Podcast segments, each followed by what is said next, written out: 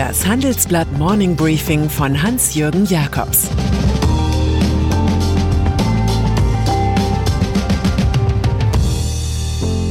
Guten Morgen allerseits. Heute ist Mittwoch, der 10. März, und das sind heute unsere Themen. Europas großer digitaler Neustart. IBM und der deutsche Impfpass. Frauke Petri plaudert über AfD-Milliardär. Zusammenarbeit ist in Zeiten von Covid-19 wichtiger als je zuvor. Deshalb setzt Facebook die gemeinsame Arbeit mit europäischen Regierungen, Behörden und Forschungsteams fort. So nutzt in Spanien die Weltbank Facebook-Karten zur Prävention von Krankheiten, um den Bedarf an Covid-19-Tests und Krankenhausbetten vorherzusagen. Und gemeinsam mit europäischen Regierungen hat Facebook WhatsApp-Chatbots entwickelt, die Fragen zu Covid-19 schnell und präzise beantworten. Mehr auf about.fb.com slash de slash Europe. Europa. In Pläne kann man die schönsten Ziffern hineinschreiben. Zum Beispiel, dass mindestens 20 Prozent der weltweit produzierten Computerchips künftig aus Europa stammen, doppelt so viele wie heute. Das Detail stammt aus einem Aktionsplan der EU, der den technologischen Neustart sichern soll und damit weniger Abhängigkeit von den USA und China. So sollen bis 2030 alle Ballungsgebiete das moderne Mobilfunknetz 5G nutzen können. Ein Ampelsystem zeigt dann an, so das Konzept, wie die EU-Staaten bei der industriellen Revolution im Digitalen vorankommen, die Vizekommissionschefin Margret Vestager preist. Im großen Handelsblattgespräch sagt sie zum Beispiel über die eigenen Wettbewerbsregeln, Unsere Ansätze sind etwas breiter gefasst. So wollen wir vorschreiben, dass auf einem Handy mehrere App Stores installiert werden können. Aber wir gehen nicht so weit, dass diese Stores miteinander kompatibel sein müssen. In die neue Linie passt die erste Ansprache von Außenminister Heiko Maas an die US-Regierung, der sagt, Deutschland ist bereit für einen transatlantischen New Deal. Was den digitalen Aufbruch in Brüssel angeht, fällt einem Friedrich Hebbel ein. Der Utopist sieht das Paradies, der Realist das Paradies plus Schlange. Big Tech. Dass mittlerweile die USA ähnlich wie lange schon vorher Europa die Übermacht von Big Tech, also von Google und Co. immer kritischer sehen, belegen jüngste Personalentscheidungen. So rückte eine Kritikerin der Internetgiganten die Wissenschaftlerin Lina Kahn in die Aufsichtsbehörde Federal Trade Commission FTC ein. Dort wird sie sich um die Regulierung von Monopolmacht kümmern, so die Washington Post. Kahn hatte 2017 die Studie Amazons Antitrust Paradox verfasst. Dort hieß es, der gegenwärtige Markt ist nicht immer ein guter Indikator für Wettbewerbsschaden. Man muss fragen, wie der zukünftige Markt aussieht. Offenbar meint es die Administration von Joe Biden ernst mit einer härteren Linie gegen den digitalen Monopolismus. Digitaler Impfpass. Bei allem Jubel über eine amerikanisch-europäische Freundschaft bleibt Tatsache, dass US-Behörden zu Buy American verpflichtet sind, also dem Bezug amerikanischer Produkte und Dienstleistungen. Wir Deutsche handeln da generöser. So erteilt das Bundesgesundheitsministerium dem US-Konzern IBM den Zuschlag für den angestrebten digitalen Impfpass. Drei deutsche Firmen UBirch, Gov Digital und Bechtle dürfen assistieren. Die Deutsche Telekom jedoch geht leer aus, obwohl CEO Timotheus Höttges noch kürzlich trommelte, natürlich kann die Telekom das. Den Ausschlag für IBM dürfte gegeben haben, dass Big Blue für gesetzliche Krankenkassen eine elektronische Patientenakte entwickelt hat.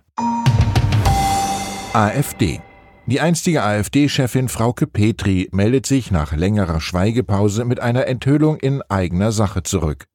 Gegenüber dem Rechercheportal Korrektiv und dem ZDF-Magazin Frontal berichtet sie von clandestinen Kontakten der Partei zum 77-jährigen Milliardär Henning Conle. Mein Eindruck war, dass Conle die AfD unterstützen, dabei aber letztlich nicht persönlich in Erscheinung treten wollte. Zwischen Oktober 2015 und Mai 2016 habe sie den Immobilienunternehmer mehrmals in Leipzig und Zürich getroffen, in der Schweiz sei der jetzige Parteisprecher Jörg Meuthen dabei gewesen. Bekannt ist, dass Conle 2017 trickreich der AfD-Politikerin Alice Weidel 132.000 Euro spendete. Petris Resümee Wie wir heute wissen, haben Jörg Meuthen und Alice Weidel Spenden angenommen und sich dadurch nicht nur persönlich erpressbar gemacht. SPD. Harte Worte an die eigene Partei richtet auch der SPD noch Bundestagsabgeordnete Florian Post, der am Wochenende in Oberbayern nach einer überraschenden Kampfabstimmung den ersten Listenplatz für die Bundestagswahl verlor. In Cicero echauffiert er sich, alles soll in der SPD jetzt auf links gebürstet werden und wer da nicht mitmacht, wird abgestraft. Man wird ja in dieser Partei inzwischen schon schief angeschaut, wenn man einen Anzug trägt. Realos wie er würden schnell in die rechte Ecke gestellt. Im SPD-Streit um Identitätspolitik unterstützt Post den Ex-Bundestagspräsidenten Wolfgang Thierse gegen die Parteispitze. Wir sollten uns von diesen Bonsai-Jakobinern doch nicht vorschreiben lassen, wie wir zu sprechen haben. Der Rebell kann sich im Einklang mit SPD-Gründungsvater Ferdinand Lassalle fühlen. Alle große politische Aktion besteht im Aussprechen dessen, was ist und beginnt damit. Alle politische Kleingeisterei besteht in dem Verschweigen und Bemänteln dessen, was ist. Landtagswahl. Viele Unternehmer verstehen die Politik nicht und fühlen sich auch von ihr nicht verstanden. Mit dem Freiburger Firmenchef Manuel Herder habe ich mich darüber unterhalten, warum er dieses Schema der Entfremdung aufbricht. Der 55-Jährige tritt am Sonntag für die CDU im Wahlkreis Freiburg-Hochschwarzwald an, um in den baden-württembergischen Landtag gewählt zu werden. Ihn fasziniere, wie seine Partei die ökologische Dimension in die soziale Marktwirtschaft bringe, sagt der Verleger von Papst und Politikerbüchern. Er sagt, unser schöner blauer Planet ist ein Sanierungsfall. Herder setzt zur Lösung auf Wissenschaft, etwa auf das Einfangen von CO2 aus der Luft. Seine Vision als Verleger habe ich von meinen Autoren viel gelernt. Jetzt will ich meine politischen Ideen nicht von der Seite reinrufen, sondern selbst auf dem Spielfeld zu Gehör bringen. Ein bisschen Abenteuer ist auch dabei. Vereinigtes Königreich. Großbritannien wirkt nach den Rassismusvorwürfen von Prince Harry und seiner Frau Meghan im US-Fernsehen geschockt. Schweigen war da nicht mehr Gold für Queen Elizabeth II. Sie sei sehr traurig, heißt es in einer Erklärung des Buckingham Palace. Die Königsfamilie nehme die Vorwürfe des Paares sehr ernst.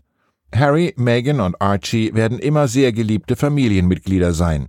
Wie sehr der royale Streit am Selbstverständnis der Briten nagt, zeigen die Vorgänge rund um Star-TV-Moderator Piers Morgan. Der Mann von ITV hatte das Meghan-Interview als schändlichen Verrat an der Königin und der königlichen Familie gegeißelt und ihre Bekenntnisse als Unsinn kritisiert Dafür solle sie für einen Oscar als beste Schauspielerin nominiert werden. Nach 40.000 Zuschauerbeschwerden, einer Intervention der Medienaufsicht und einer heftigen Debatte im TV-Studio kündigte Morgan seinen Job bei Good Morning Britain. Danke und Good Night Britain. Gleichberechtigung. Überall in Europa verdienen Frauen weniger als Männer. Viele hart erkämpfte Errungenschaften für Gleichbehandlung in der Arbeitswelt hat die Corona-Pandemie wieder zunichte gemacht. Wenn Kitas und Schulen schließen, kümmern sich vor allem Mütter, nicht Väter. Wie faire Bezahlung kein Wunschtraum bleibt, darum geht es heute 12 Uhr Mittag bei unserer Online-Debatte über die Equal Pay Gap. Kirsten Ludowig, stellvertretende Chefredakteurin, spricht mit Professor Bert Rürup, unserem Chefökonomen, sowie mit Henrike von Platen, Gründerin des Fair Pay Innovation Labs und Kava Junosi, Personalchef von SAP Deutschland. Wenn Sie live dabei sein möchten, melden Sie sich bitte hier an. Fußball. Und dann ist da noch Joachim Yogi Löw, Fußball-Bundestrainer, der tief in sich hineinhörte und vernahm, es möge nach der Europameisterschaft im Sommer doch Schluss sein mit dem Job. Wer sich für diese Sportart interessiert, hat seit der verpatzten Weltmeisterschaft 2018 immer wieder solche Rufe registriert. Fans, Journalisten und am Schluss auch der Deutsche Fußballbund legten einen Abgang vor Vertragsende am 31. Dezember 2022 nahe. Rücktritt kann manchmal Fortschritt sein bei allen Verdiensten in 15 Jahren. Die Causa Löw war der Tagesschau sogar ihre Aufmachermeldung wert, was wohl mit einem Deal von ARD und ZDF zu tun haben dürfte. Der Fußballrechteinhaber Deutsche Telekom erlaubt den öffentlich-rechtlichen Spiele der EM 2024 zu zeigen. Im Gegenzug handelt sich der Bonner Konzern wichtige Rechte ein, und zeigt in Alleinstellung alle Live-Spiele der EM 2021, der WM 2022 und der EM 2024. Vielleicht wird Löw dann ja als TV-Kommentator zu sehen sein. Ich wünsche Ihnen einen vergnüglichen Tag. Es grüßt Sie herzlich Ihr Hans-Jürgen Jakobs.